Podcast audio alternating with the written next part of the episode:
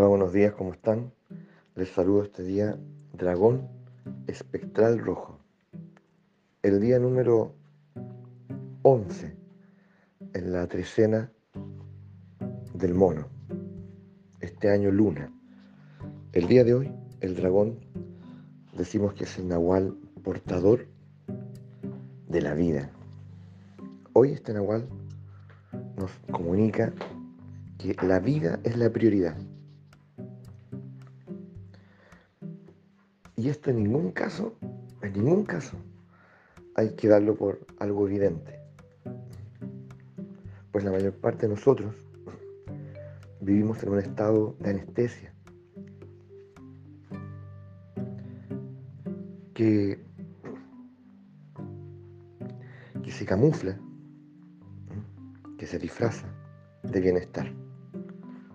Cuando lo que hay de fondo es una pérdida de la sensibilidad y de la capacidad de disfrutar plenamente de la vida. La vida quiere ser disfrutada, la vida quiere disfrutar. Y nosotros somos protagonistas en ese fenómeno. La vida quiere explorar, la vida quiere expandirse. Y nosotros somos protagonistas en ese proceso porque lo hace a través nuestro.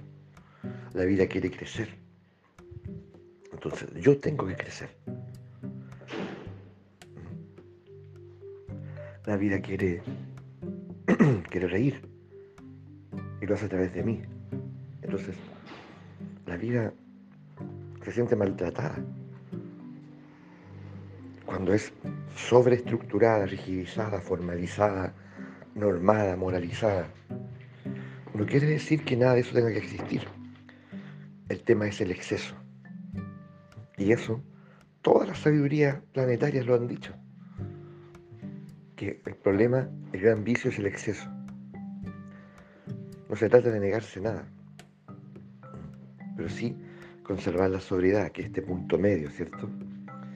Entonces, de alguna manera, yo me observo, un día como hoy me observo,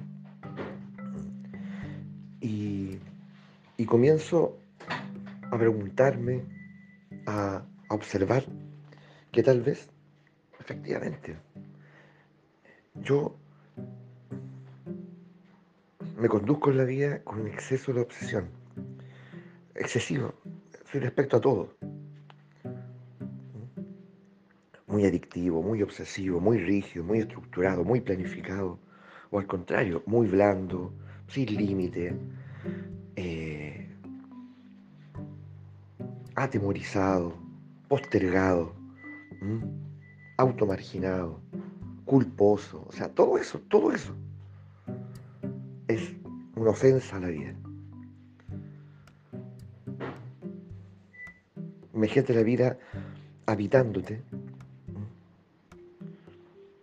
como un milagro, como un don, y tú la mayor parte del tiempo sintiéndote culposo, no merecedor de lo que la vida ofrece. Auto, autocensurado. O rígido, estructurado, arrogante. Ponte la otra posición. No eres tú ahora el que el que piensa en la vida. Es la vida quien te piensa a ti.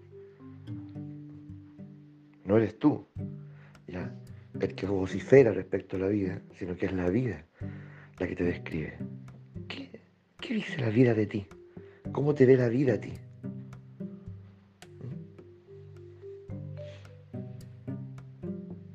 Wow, ¿no es así? Y en este momento de tu vida, en este momento, en un futuro como tú fuiste antes, no, ahora, en este instante. Vida, bienvenida a este podcast. Bueno, dime, ¿qué tienes que decir de, de Claudia, de Cristian, de Gustavo, de Karen, de Miguel, de Enzo? ¿Qué tienes que decir? ¿Eh? diría? Wow, ¿cierto? Entonces, insistamos en esto. Nosotros somos los que estamos de, de paso. La vida perdura y se transforma y se recrea. Ahora como lluvia, por ejemplo. A veces como sequía.